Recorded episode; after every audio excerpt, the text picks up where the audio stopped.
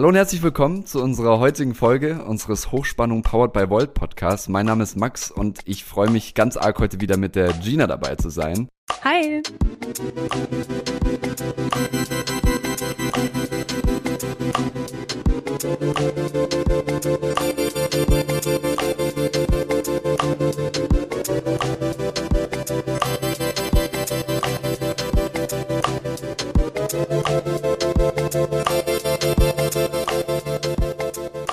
Gina, es ist Aufregendes passiert vorletztes Wochenende. Was geht bei uns eigentlich gerade ab? Ja, also für Volt Deutschland war es wirklich ein historisches Wochenende, kann man so sagen, denn wir haben unser Wahlprogramm beschlossen. Wir haben nämlich jetzt einmal ein Langwahlprogramm mit über 100 Seiten und auch ein Kurzwahlprogramm, das hat so ungefähr 30 Seiten und da stehen all unsere Visionen für Deutschland drin, für diese Bundestagswahl. Also wirklich total cool. Ihr könnt euch das online äh, mal anschauen auf Volt Deutschland, auf unserer Website und etwas anderes haben wir auch noch gewählt und zwar unser Spitzenduo äh, für die Bundestagswahl. Ähm, ja, also super spannend. Jetzt haben wir nämlich zwei Menschen bei uns an der Spitze, die Volt Deutschland in diesem Wahlkampf vertreten werden. Ganz genau. Und das ist einmal die Rebecca Müller, Spitzenkandidatin für Nordrhein-Westfalen. Sie ist Leiterin unseres Kölner City-Teams, ist gebürtige Berlinerin, überzeugte Europäerin und sie hat sich extra für die Kandidatur dieses Jahr eine Auszeit aus ihrem Beruf genommen, um jetzt mit voller Kraft Wahlkampf für Volt zu gestalten und sie nimmt dazu auch einige Erfahrungen mit aus ihrer Arbeit im Kölner Stadtrat. Genau, und unser männlicher Spitzenkandidat ist Hans-Günther Brünker. Er ist 54 Jahre alt und aktuell Stadtrat in Bamberg. Und ähm, bevor er sich der Politik von Volt gewidmet hat, war er promovierter Chemiker, Unternehmensberater und hat zwei äh, Biotech-Startups mitgegründet, also super interessant. Und jetzt ist er Schauspieler seit ein paar Jahren. Also ähm, ja, ein sehr wilder äh, Lebensweg bisher. Das ist für ihn aber gar nicht so selbstverständlich, denn wie er selber sagt, er kommt aus einfachen Verhältnissen, ähm, ist ein Kind aus einer Arbeiterfamilie und deswegen setzt er sich im Stadtrat auch vor allem für die Themen soziale Gerechtigkeit ein. Ja, und die beiden, Rebecca und Hans Günther, die wollen nicht nur auf kommunaler Ebene Volts Vision vertreten, sondern auch hoffentlich im Bundestag.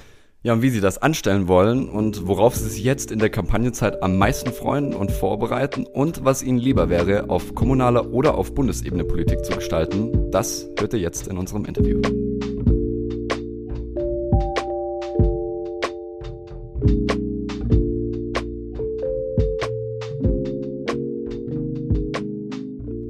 So, hallo Rebecca, hallo Hans-Günther. Schön, dass ihr dabei seid. Herzlich willkommen in unserem Podcast. Hallo zusammen. Vielen Dank, dass ich da sein darf. Hallihallo. ja, ähm, erzähl doch einfach mal ein bisschen was über euch. Wo kommt ihr her? Wer seid ihr? Rebecca, ich habe gehört, du bist äh, ursprünglich in Berlin geboren und hast jetzt in Köln deine Wahlheimat gefunden. Genau, also ich bin äh, gebürtige Berlinerin. Es klingt immer großartiger, als es ist. Bin da auch aufgewachsen. Ähm, und ja, bin dann 2015 nach Köln, beruflich bedingt und habe jetzt hier äh, wirklich ähm, ja, mein kölsches Herz entdeckt, würde ich sagen, weil die Stadt einfach großartig ist und ich gemerkt habe, hier kann man wahnsinnig viel bewegen. Ja, genau. Ja, Hans-Günther, du hast ja einen ziemlich spannenden Lebenslauf. Äh, wenn dich jemand fragt, was dein Beruf ist, was antwortest du dann eigentlich? Schauspieler. Also ich bin vor zehn Jahren nochmal auf eine Schauspielschule gegangen, habe eine komplette Schauspielausbildung gemacht und bin deswegen tatsächlich Schauspieler. Als solcher arbeite ich auch. Ich hatte heute gerade wieder eine Probe für Don Quixote. Aber ich bin halt auch promovierter Chemiker. Ich war lange in einer großen Beratungsfirma tätig. Ich war selber Unternehmer, habe zwei Biotech-Firmen mitgegründet. Also relativ bunt, aber ja, ich bin Schauspieler. Das heißt, warst du eigentlich auch mehr oder weniger mit dabei, wenn es gerade um das Thema geht, wie kommen Schauspieler eigentlich momentan oder Schauspielerinnen momentan gerade durch diese Krise? Hat dich das dann auch wahrscheinlich auch bewegt? Also das hat mich natürlich bewegt. Ich hatte jetzt ein Jahr lang im Grunde genommen auch keine Aufführungen. Ich habe das große Glück, meine Frau ist Lehrerin, insofern habe ich jetzt keine wirtschaftlichen Nöte. Aber ich kenne natürlich sehr, sehr viele Kollegen, gerade Kollegen, die auf der einen Seite auf der Bühne arbeiten und auf der anderen Seite vielleicht noch einen Job in der Gastro haben.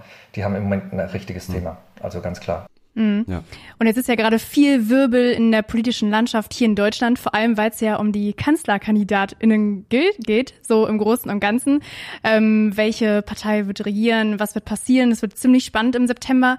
Und ähm, viel Wirbel ist ja vor allem auch um äh, die grünen Kanzlerkandidatin Annalena Baerbock. Und vor allem steht da ja auch immer so die Frage im Raum, ähm, wie funktioniert denn das als Mutter vor allem, als Frau? Wie schafft man das Familie und äh, äh, die Kanzlerschaft unter einen Hut zu bekommen. Hingegen die äh, männlichen Kanzlerkandidaten wie Olaf Scholz, äh, Armin Laschet, die werden das nicht gefragt, obwohl die auch eine Familie haben.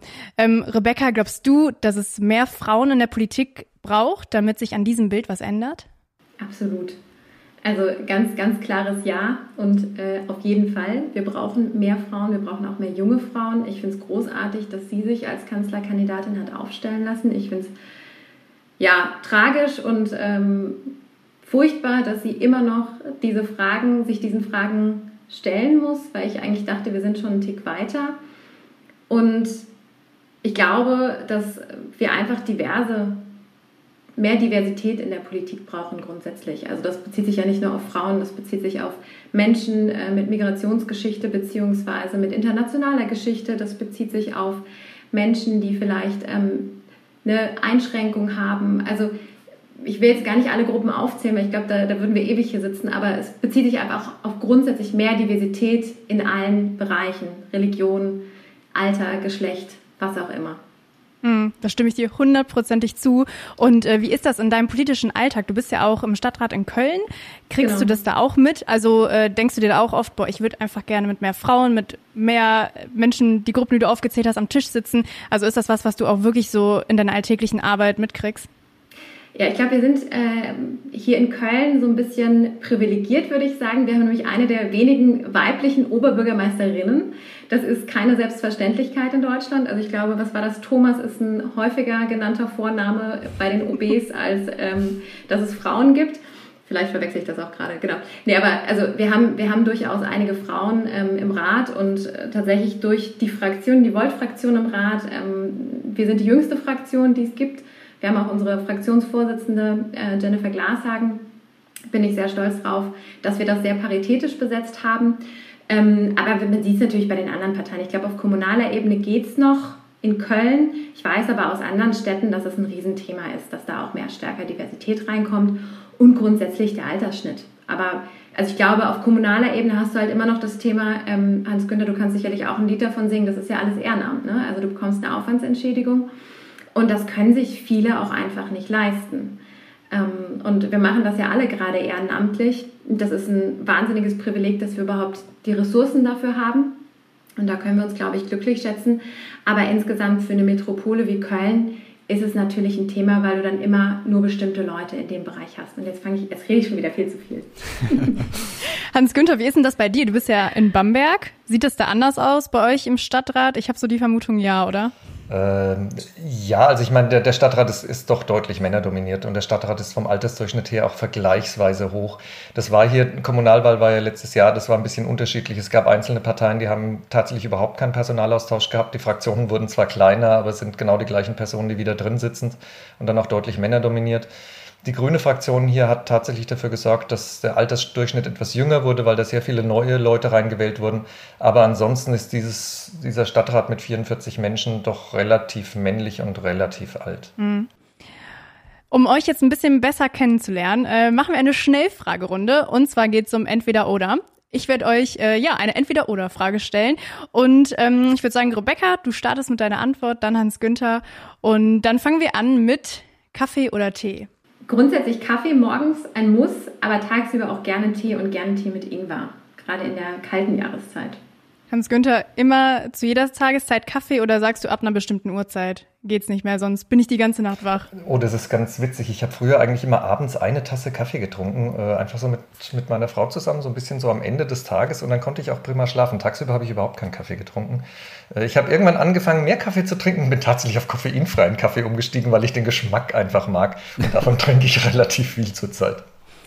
Stadtrat oder Bundestag?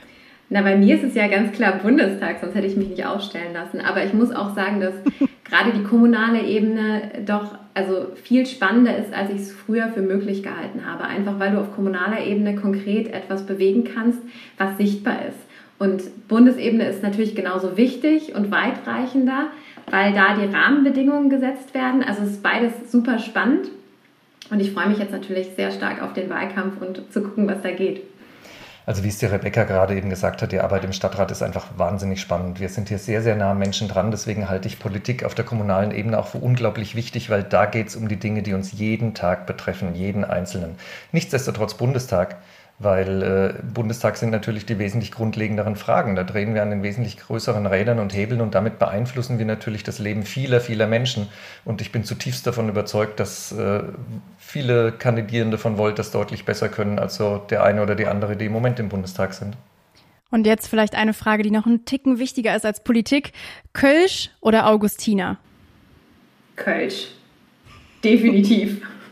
Das darfst du niemanden fragen, der in Oberfranken lebt. Wir haben die größte Brauereidichte. Wir haben hier in Bamberg 78.000 Einwohner und 13 Brauereien. Also ich brauche weder Kölsch noch Augustiner. Aber davon abgesehen, ich habe drei Jahre in München gelebt. Ich habe 16 Jahre in Pullernberg bei Köln gelebt. Also natürlich bin ich auch ein Kölsch-Trinker. Das ist überhaupt gar keine Frage. Sehr gut. Also findet ihr irgendwie zusammen. In jedem Fall. Das Augustiner geht, glaube ich, auf mich. Da bin ich wohl der Einzige, der das gerne trinkt. also ich trinke es auch gerne, ne? Gar keine Frage. Aber es geht halt nichts über ein frisch gezapftes Kölsch. Okay, jetzt müsst ihr euch nochmal entscheiden. Und zwar Berlin, Köln oder Bamberg?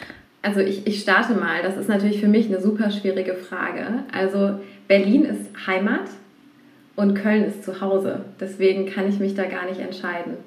Aber ich lebe sehr, sehr gerne in Köln und möchte hier auch, auch wohnen bleiben. So wichtiger, wenn wir in den Bundestag einziehen, ich wohne direkt am Hauptbahnhof und wir sorgen ja auch dafür, dass das Bahnsystem ausgebaut wird, Schnellzüge, Nachtzüge stärker ähm, genutzt werden können. Das heißt, äh, ich habe da ganz persönlich eine sehr, sehr hohe intrinsische Motivation, dass das vorangeht.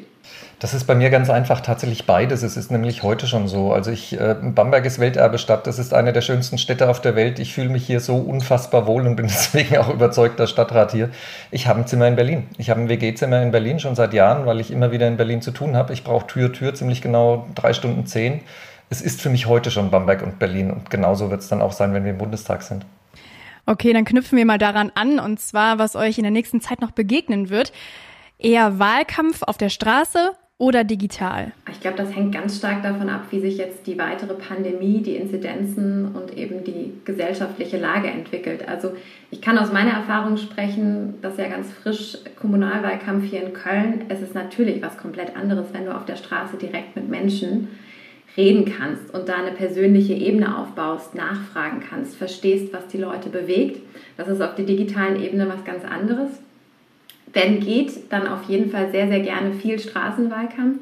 Aber ich denke auch, dass wir aufgrund der Pandemie immer noch darauf angewiesen sind, digital eine hohe Präsenz zu zeigen und man da ja eben auch ähm, viele Menschen erreichen kann, aber anders als auf der Straße. Das kann und darf tatsächlich keine Entweder-oder-Frage sein weil du mit beiden Medien unterschiedliche Personengruppen erreichst. Und äh, wir müssen alle Menschen erreichen, wir müssen allen Menschen zuhören. Ich äh, führe jetzt zum, zum dritten Mal schon Wahlkampf für Volt und ich liebe Straßenwahlkampf, weil ich, weil das, das, das erdet mich so ein bisschen, ja, das nordet mich auch wieder ein. Auf der Straße kriege ich ungefiltert das, was die Menschen denken, was sie bedrückt, was sie besorgt. Und ich glaube, viele, viele Probleme, die wir in der deutschen Politik haben, basieren darauf, dass die Politiker zu wenig zuhören. Und deswegen ist Straßenwahlkampf unglaublich wichtig und ich hoffe, dass die Corona-Lage es ermöglicht, auch Straßenwahlkampf zu führen. Ich bin da total bei dir, Hans-Günther. Ne? Also ich glaube, der Punkt Zuhören, den Menschen zuzuhören, zu verstehen, was die Menschen bewegt, das ist ein unglaublich wichtiges Kriterium von uns als Kandidierende, aber natürlich auch von Volt insgesamt und eine politische Aufgabe. Und da müssen wir hin zurück oder viel stärker wieder hin. Okay, dann haben wir noch die letzte Entweder-Oder-Frage für euch. Und zwar politisches Ehrenamt oder ein 9-to-5-Job?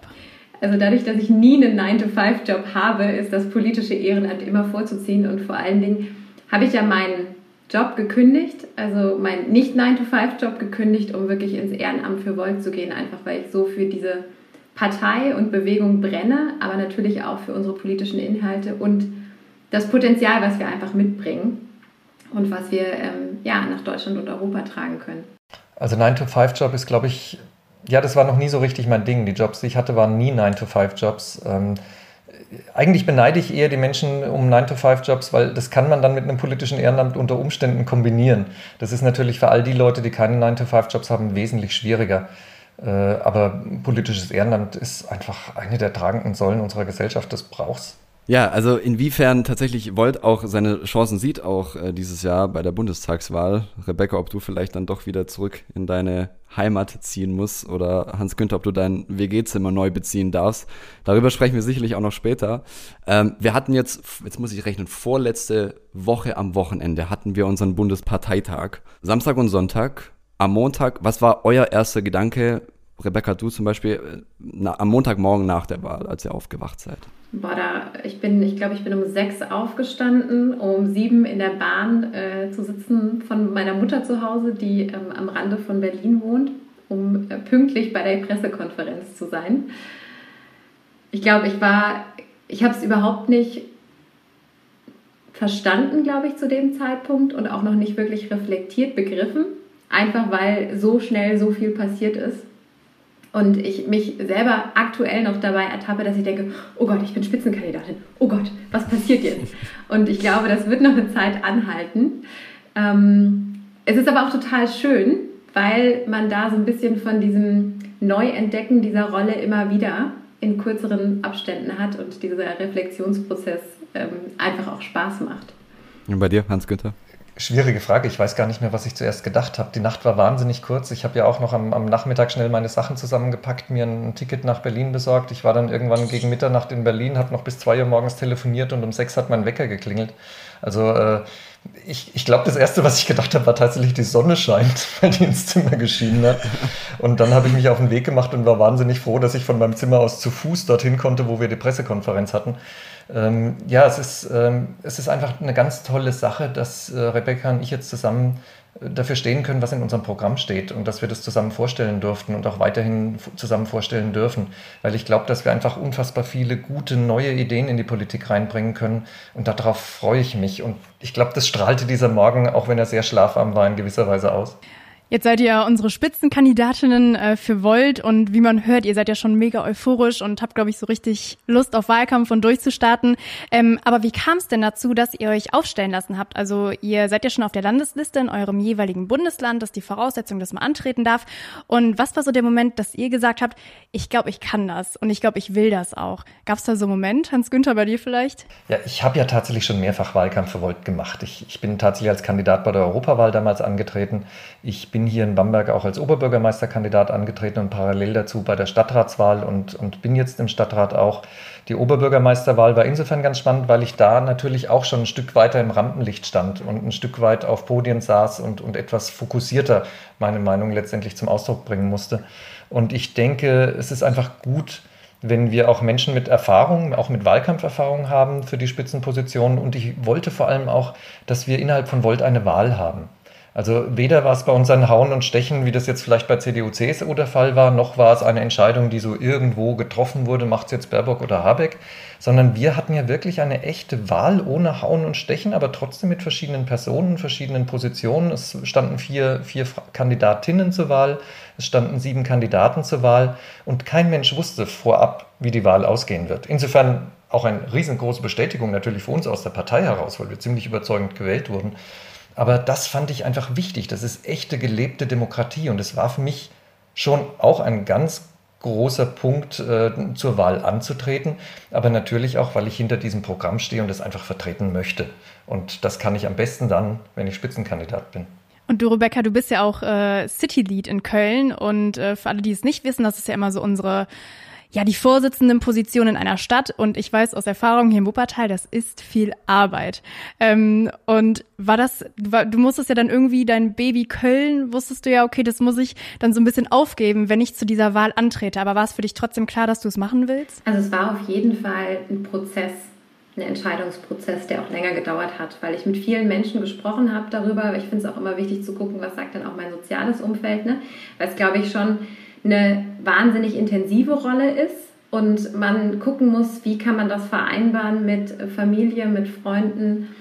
Ähm, und ja, also ich glaube natürlich auch in dem Volt-Kontext, weil du hast es richtig gesagt, Volt Köln ist schon irgendwo mein Baby, auch mit, mit ganz vielen anderen. Wir machen das ja zum Glück, also ich mache das ja nicht alleine, wir machen das in einem Vierer-Team und sind da auch super gut aufgestellt und ich vertraue da meinen Mid-City-Leads zu 100 Prozent, dass die das sehr, sehr gut wuppen werden. Ähm, aber ja, es war sicherlich ein Prozess, der auch länger gedauert hat. Und ich kann mich da eigentlich dem, was Hans Günther gesagt hat, nur anschließen. Auch bei mir war es eben der Fall, dass ich gemerkt habe, im Kommunalwahlkampf war ich auch Kandidatin und City Lead in einer Doppelrolle und dann schon gemerkt habe, dass mir dieses Kandidatin-Sein auch sehr viel Spaß gemacht hat und ich auch das Bedürfnis habe, einfach weil ich so sehr hinter unseren Inhalten, aber eben auch dem Wie, also wie machen wir Politik, neue Art Politik zu machen und das erlebe ich ja hautnah jetzt im Kölner Stadtrat, dass wir da schon sehr starke Unterschiede auch den anderen Parteien gegenüberstellen. Ähm, dass ich das gerne viel stärker und mit dem größtmöglichen Hebel vertreten möchte. Und da war, also ich habe überhaupt nicht damit gerechnet, gewählt zu werden, ehrlicherweise. Das war eine, eine sehr große Überraschung, natürlich eine wahnsinnig positive. Also ich habe mich wahnsinnig gefreut, auch für, über dieses Vertrauen.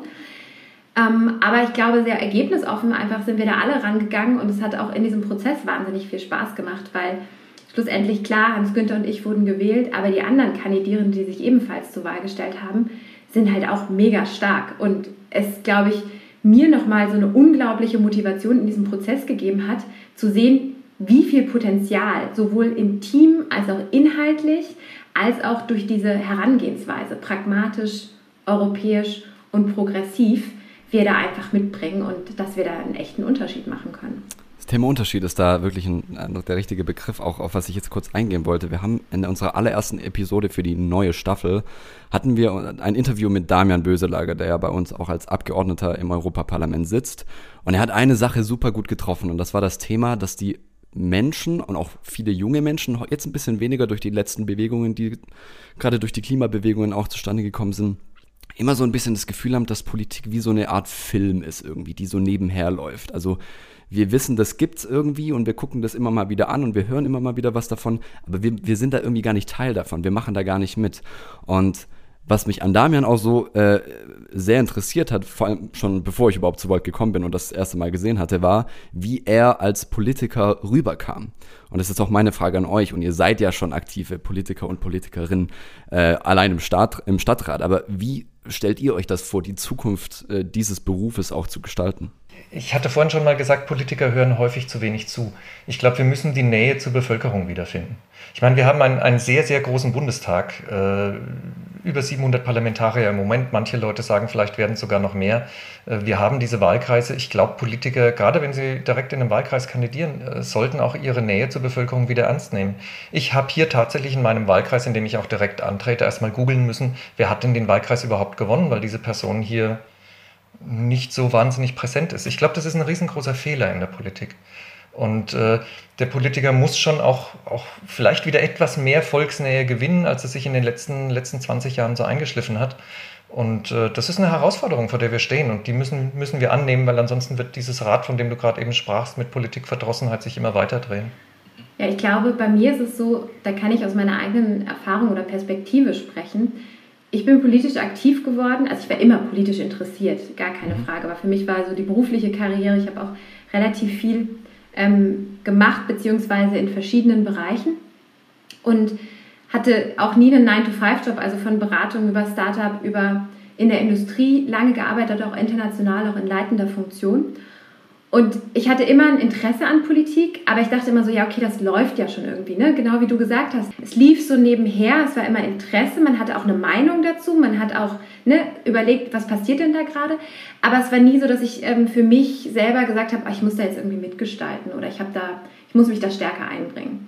Und dann ist aber nach und nach in mir die Erkenntnis gereift, dass es eben unsere demokratischen Grundwerte, die sind eben nicht selbstverständlich. Europa so wie es heute für uns existiert, Reise, Arbeitsfreiheit, das ist alles nicht selbstverständlich.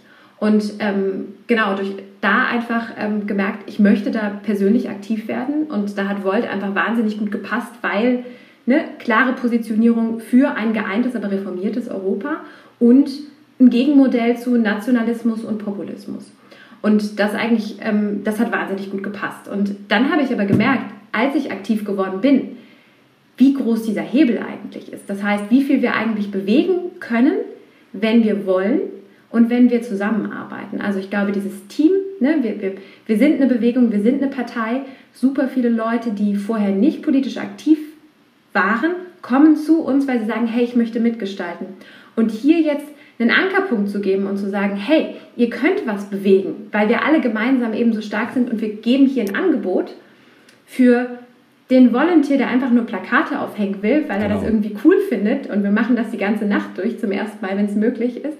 Und aber auch der, weiß ich nicht, ähm, Klimaexpertin, die da reinkommt und sagt, hey, ich habe jetzt Lust, an einem Wahlprogramm mitzuschreiben. Grundsätzlich ist, glaube ich, das genau die Aufgabe von Politik, Politik nahbar zu machen. Das heißt, die Möglichkeit zu geben, dass sich jeder und jede, die möchte, einbringen kann. Und ich glaube, da steckt eine unglaubliche Kraft für die Zukunft. Und wenn wir es schaffen, diese Kraft und dieses Potenzial zu aktivieren, dann haben wir wahnsinnig viel gewonnen. Dann bin ich persönlich auch überzeugt, dass wir Herausforderungen wie die Klimakrise meistern können. Digitalisierung, all diese Themen ja, angehen können und da eben die Chance draus begreifen. Vielleicht ein Satz noch dazu. Ähm, du hattest gerade eben angesprochen, dass viele junge Leute bei Volt aktiv sind. Das stimmt.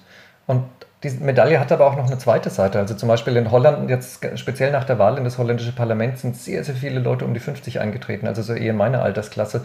Und für mich ist es tatsächlich so, auf der einen Seite haben wir jüngere Leute. Ich meine, meine, meine Tochter, meine älteste Tochter ist jetzt auch schon 30 und dann habe ich noch, noch zwei Anfang Mitte 20.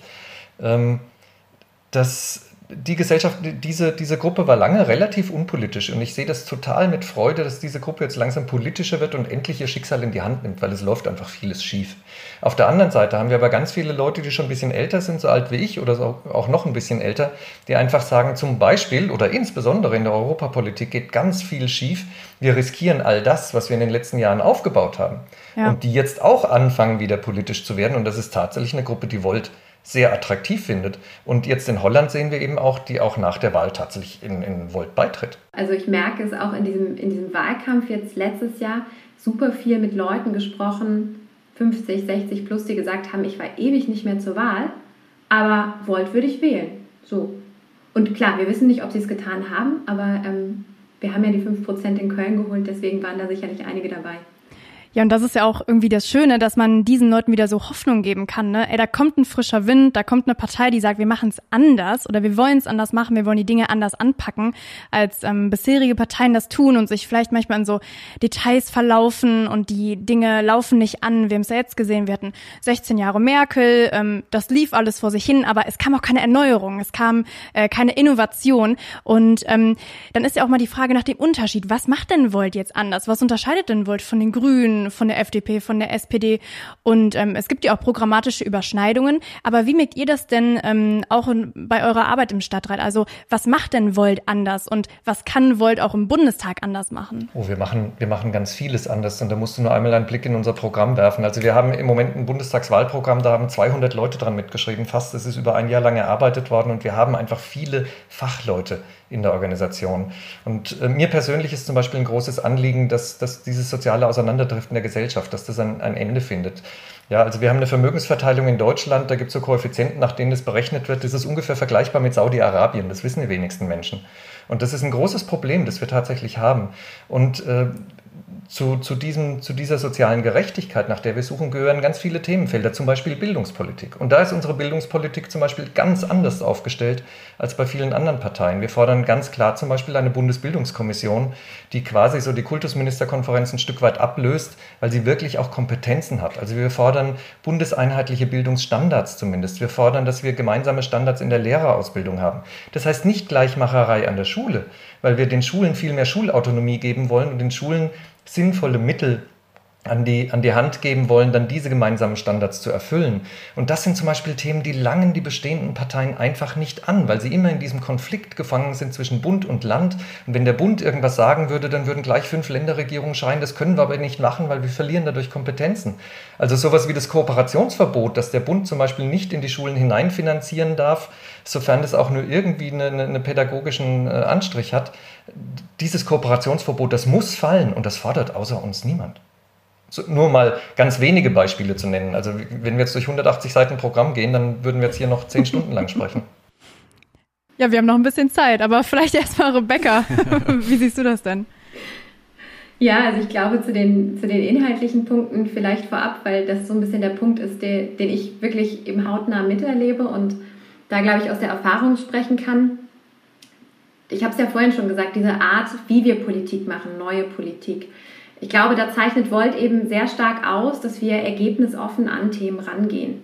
Dass wir eben gucken, ne, was sagt denn die Wissenschaft, was sagen Expertinnen und Experten und dann eben auch zu gucken, was funktioniert denn woanders schon. Also ein Best-Practice-Modell oder Erfolgsmodelle sich anzugucken und zu überlegen, was können wir denn, egal auf welcher Ebene, von anderen lernen. Europa, aber im Endeffekt auch global, also europaweit. Und ähm, ja, ich glaube, dass dazu kommt dann eben noch das Thema, dass wir europaweit arbeiten. Das heißt, wir sind komplett digital vernetzt und wenn es tatsächlich darum geht, Positionen zu entwickeln, gucken wir halt, auf welcher Ebene ist es sinnvoll, diese Positionen zu entwickeln.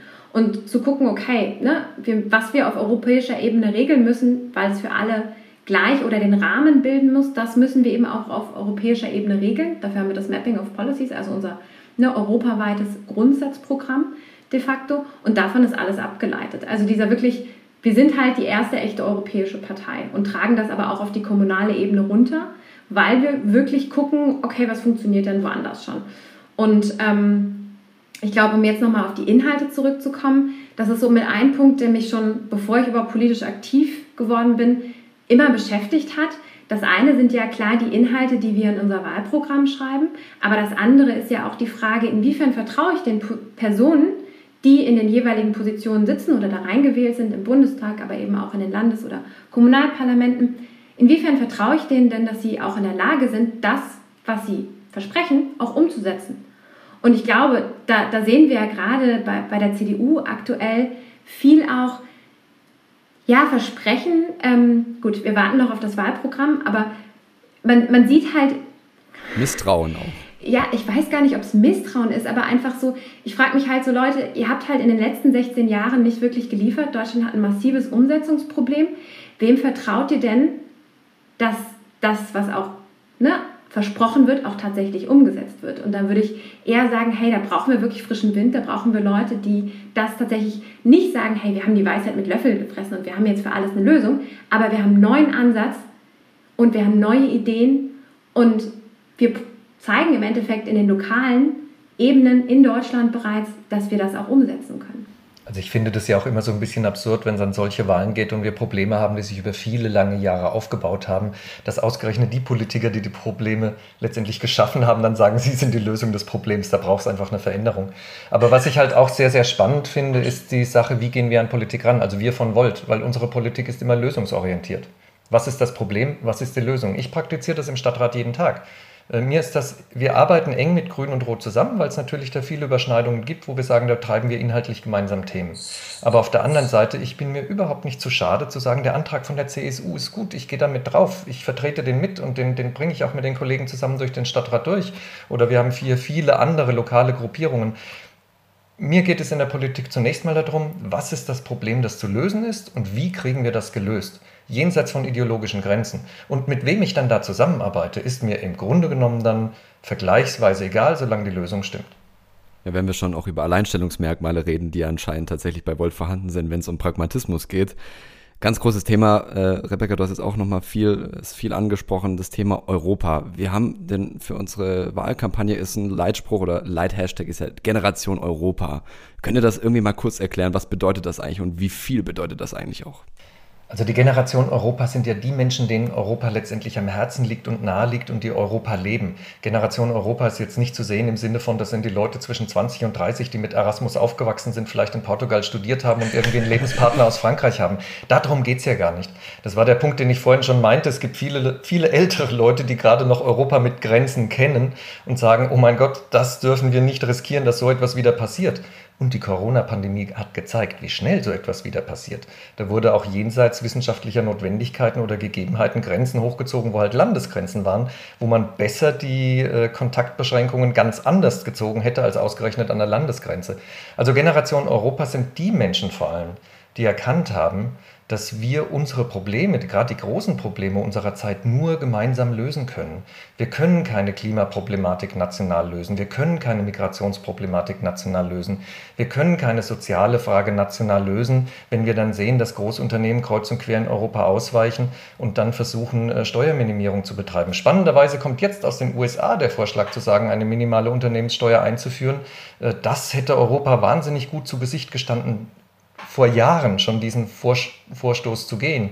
Und das sind Dinge, die können wir nur gemeinsam in Europa lösen. Und dafür brauchen wir echte europäische Politik, die für die Generation Europa arbeiten. Und letztendlich brauchen wir dafür europäische Parteien, wie Volt. Bin ich total dabei. Also ne, gerade was du gesagt hast, Hans Günther, diese Probleme oder diese Herausforderungen, die machen ja nicht an den Landesgrenzen halt. So. Und klar, es ist komplex zu gucken, was braucht eigentlich Europa, weil man viel mehr Perspektiven mit einbeziehen muss. Aber schlussendlich ist es aus meiner Sicht, und da sind wir bei Volt eigentlich alle einig, ist es eben die einzige Möglichkeit, zu einer guten Lösung zu kommen. Und vielleicht noch, um so ein bisschen auf das Thema noch einzugehen, was du gesagt hast, ne, diese Lösungsorientierung, die wir grundsätzlich mitbringen und zu gucken, was ist denn hier die beste Lösung für die Gesellschaft, für uns alle, bedeutet ja nicht, dass wir sagen, wir sind jetzt hier komplett offen, sondern dass wir klare, eine klare Programmatik über unser Wahlprogramm haben, eine klare Programmatik über unser Grundsatzprogramm, auch sowohl auf europäischer als auch auf deutscher Ebene und uns da eben langhangeln. Und ähm, ne, das darf man nicht missverstehen mit einer Beliebigkeit oder so, sondern wirklich, aber da ist es uns eben, das wollen wir uns ja lösen von den, sage ich mal, Farbenspektren, die die Parteien momentan haben und vor allen Dingen auch von diesen, sage ich mal, internen Querelen oder auch teilweise extern, dass eben mit bestimmten Parteien ähm, ne, also dass, dass es dann eben schwerer zusammenzuarbeiten ist oder man einen Antrag ablehnt, nur weil er von der SPD kommt. Und wenn er von der CDU kommen würde, wäre man dabei. Also das ist halt etwas, was, glaube ich, auch viele Bürgerinnen und Bürger einfach nicht mehr verstehen, beziehungsweise auch keine Lust mehr haben zu tolerieren. Und da müssen wir halt weg von kommen, weil wir halt, wir haben ganz andere Herausforderungen, mit denen wir uns beschäftigen müssen. Ja, da muss man sich oft wahrscheinlich einfach nochmal vor Augen führen, was wir hier haben und das äh, genau. wertzuschätzen, vielleicht sogar auch manchmal zu zelebrieren und daran festzuhalten und es aber auch weiterzuentwickeln. Ne? Und Rebecca, du hast gerade gesagt, ähm, wir müssen uns von dem Farbenspektrum der Politik so ein bisschen lösen, aber es wäre ja doch schon schön, wenn Lila in den Bundestag äh, einziehen würde. Und ähm, wie wäre es denn, wenn das passiert? Ähm, ihr beiden sitzt äh, im Bundestag oder wir gehen noch einen Schritt weiter. Ähm, einer von euch wird Bundeskanzler, ihr regiert Deutschland für einen Tag. Oh Welche ähm, ist ja fast realistisch. Ähm, welche drei Dinge würdet ihr ändern? Also was ist das, wo ihr sagt, ähm, da muss ich nicht lange überlegen, das würde ich direkt anders machen. Rebecca, hast du eine direkte Idee? Ja, also oder welches Gesetz würdet ihr erlassen oder aufheben? Genau, ich, ich glaube ähm, gerade, das, also ich würde das so ein bisschen greifbarer versuchen zu machen. Also was mir total am Herzen liegt, ist natürlich das Thema Europa. Und ich habe das persönlich ähm, 2019 erlebt. Ich wollte auf den Jakobsweg in Nordspanien und wollte da aber nicht mit dem Flieger hin, sondern ich wollte mit dem Zug und unterwegs sein. Und ich habe echt zwei Tage hingebraucht und zwei Tage zurück in drei verschiedenen Systemen und über ne, drei verschiedene unterschiedliche Buchungssysteme. Das heißt, so ein europäisches Schnellzugsystem, wo man wirklich schnell von A nach B kommt, was ich über eine Plattform buchen kann, und im Zweifelsfall wirklich auf alle Mobilitätskonzepte, die vor Ort verfügbar sind, auch zugreifen kann. Das wäre so ein Traum von mir, der, glaube ich, auch dazu führen würde, dass wir in Europa noch stärker zusammenwachsen. Das ist so der Punkt 1. Punkt 2 ist grundsätzlich, bin ich überzeugt oder wissen wir ja mittlerweile, auch aufgrund ähm, der wissenschaftlichen Erkenntnisse, wir brauchen eine starke Energie und eine starke Verkehrswende in Deutschland, aber auch in Europa, um der Klimakrise irgendwie Herr zu werden noch ganz viele andere Themen, aber das sind für mich so zwei wirklich schlagende Punkte, wo wir ran müssen. Das heißt, hier wirklich zu gucken, energietechnisch, alle Subventionen, direkt oder indirekt, die in fossile Brennstoffe laufen, die abzuschaffen und die wirklich in, äh, in grüne Energie zu stecken. Und ich glaube, da würden wir schon unglaublich viel gewinnen. Ähm, und der dritte Punkt ist tatsächlich einer, der, den ich vorher gar nicht so auf dem Schirm habe, den ich aber jetzt durch die Arbeit im, im Stadtrat, im Kölner Stadtrat mitbekommen habe ähm, beziehungsweise schon auf dem Schirm hatte, das Thema Mieten in Deutschland. Ähm, gerade in den großen Metropolen ist ein riesig wichtiges, auch weil es dazu führt, dass wenn die Mieten steigen, wir eine soziale Spaltung, wenn sich die Leute nicht mehr innerstädtisch ähm, eine Wohnung leisten können, dann führt das dazu, dass die Leute halt einfach ne, nach draußen ziehen müssen und du hast keine gemischte Bevölkerung mehr in, in den großen Städten ähm, oder auch in den kleinen. Das ist überall ein Thema. Das heißt, wirklich da ranzugehen und zu gucken, wie schaffen wir bezahlbaren Wohnraum in den großen Städten, aber eben auch klimaneutralen Wohnraum. Und das ist ein großes Thema und da würde ich ähm, ja, sehr, sehr gerne stärker rangehen. Also die Frage ist natürlich so eine Sache, weil äh, für einen Tag Kanzler, da kann man dann so schöne machen wie so schöne Dinge machen wie in einem Minister Ministerium den Minister austauschen. Das lässt sich in einem Tag bewerkstelligen. Da fiel mir wahrscheinlich. Wen würdest du nehmen, Hans Günther? Äh, Herrn Scheuer hätte ich schon länger ausgetauscht, sage ich ganz ehrlich. Äh, ich kann nicht verstehen, warum der Kollege noch, noch äh, Minister ist in der Bundesrepublik Deutschland, aber ich glaube, das ist ein anderes Thema. Ähm, ansonsten ist Politik ja tatsächlich ein, ein Marathon. Ähm, wir haben Themen, äh, ne, bezahlbares Wohnen, wieder eine, eine, starke innovative Wirtschaft hinzubekommen, zukunftssichere Arbeitsplätze hinzubekommen. Wir müssen die Digitalisierung in Deutschland in Angriff nehmen. Da sind wir in vielen Bereichen so weit im Hintertreffen und das sind Dinge, wo die Corona-Pandemie uns so gnadenlos gezeigt hat, wo wir Probleme haben. Sonst kann man die immer medial so ein bisschen zukleistern und die Corona-Pandemie hat es uns gezeigt. Und da sage ich mal, das sind Dinge, die brauchen alle einen Marathon. Dafür müssen wir vier Jahre in den Bundestag und, und nicht nur einen Tag. Und ähm, das sind die Dinge, die ich gerne in Angriff nehmen würde. Ja, schau mal, Gina, da siehst du einfach, wie ambitioniert unsere Spitzenkandidierenden sind. Ich dachte, jetzt kommt irgendwie so alle Häuser lila streichen oder irgendwie so zweimal in der Woche irgendwie Freibier oder sonstiges. Aber wir nehmen uns naja. ja schon ernst. Gegenseitig. natürlich, natürlich. Und vielleicht gibt es ja so die eine oder andere Regel, die kann man dann dazwischen schieben, ne, zwischen dem ganzen ernsten Kram. Ganz genau. Ich glaube. Äh, so, so, so Kleinigkeiten, die man auch machen kann, aber die finde ich jetzt nicht so so prominent, dass man sagt, man müsste, man müsste es jetzt als einen von den drei Punkten machen, aber zum Beispiel aus dem Europatag einen offiziellen Feiertag machen. Weil wir, wir leben doch in Europa und wir müssen doch dafür sorgen, dass dieses Europa sich auch in den Köpfen verinnerlicht. Ja?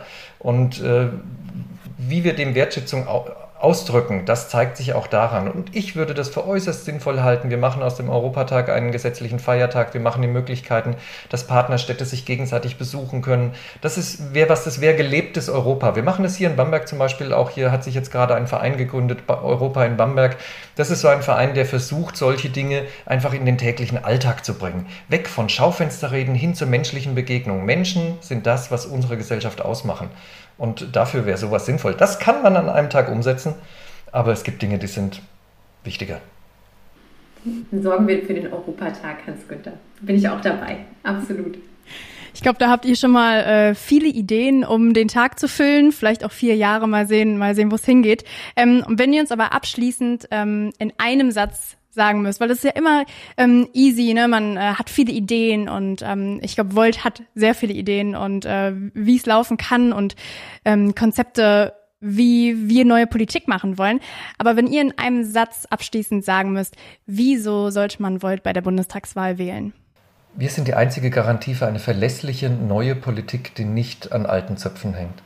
Wir sind die einzige Partei, die Europa oder europäische Politik in Deutschland machen will und nicht deutsche Politik in Europa.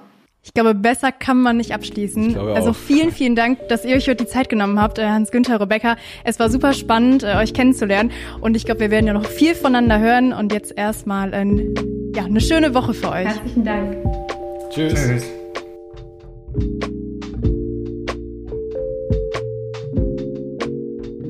Ja, das war unser Spitzenduo für die Bundestagswahl. Und es gibt noch gute Neuigkeiten, denn das Parlament hat entschieden äh, für eine Gesetzesänderung, mit der die Zahl der Unterstützungsunterschriften für kleine Parteien, damit sie überhaupt antreten dürfen, auf ein Viertel gesenkt wird. Das ist total super für uns, aber wir brauchen dennoch in vielen, vielen Bundesländern Unterschriften. Also wenn ihr noch nicht unterschrieben habt, damit Volt auf den Stimmzettel kommt in eurem Bundesland, dann geht doch mal auf voltdeutschland.org. Da findet ihr die Unterschriftenformulare und wir würden uns tierisch freuen, wenn ihr uns, eure Familie, eure Bekannten, eure Freunde ähm, in den Bundesländern, wo wir noch welche brauchen, eine Unterschrift da lasst.